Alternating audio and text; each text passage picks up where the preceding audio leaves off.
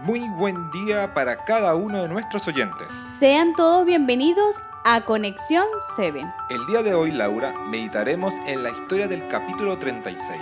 Y sabes, este capítulo de hoy nos habla de restitución y esperanza. ¿Por qué lo dices, Miguel?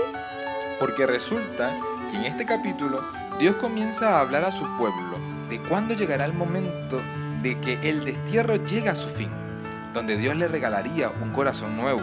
Para entenderlo mejor, te pido Laura que por favor leas Ezequiel 36, 33. Claro que sí, dice. Así ha dicho Jehová el Señor, el día que os purifique de toda vuestra iniquidad, haré también que sean habitadas las ciudades, y las ruinas serán reedificadas. Este versículo, Laura, menciona algo muy interesante, porque si bien es cierto que no habla de un futuro muy lejano, también Dios está refiriéndose al tiempo cuando el pecado no existirá más. ¿Cómo así? No entiendo, Miguel. Explícame bien.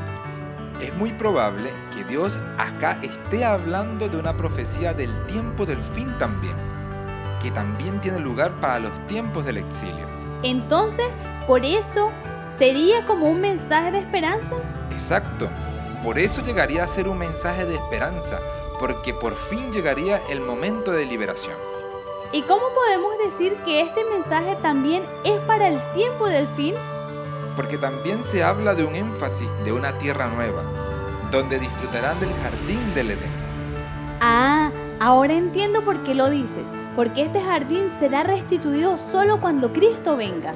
Exacto, por eso este capítulo habla de restitución y de esperanza, para que cada uno cobrara ánimo y pudieran mantener sus esperanzas vivas. ¿Y qué aprendizaje podemos extraer de esta reflexión hoy?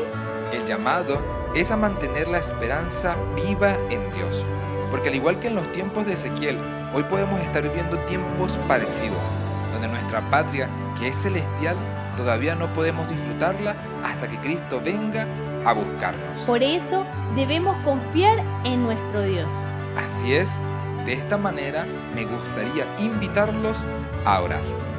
Oremos.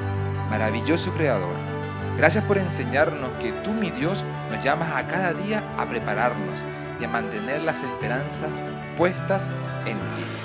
Te pedimos que nos ayudes a cada día a ser perseverantes, para así poder llegar a conocer la Canaán celestial. Gracias, mi Dios. En Cristo Jesús. Amén. Amén. Recuerda, amigo, que hoy Dios te está llamando nuevamente a prepararte para este gran día. Te esperamos el día de mañana en un nuevo podcast de Conexión 7. Dios te bendiga.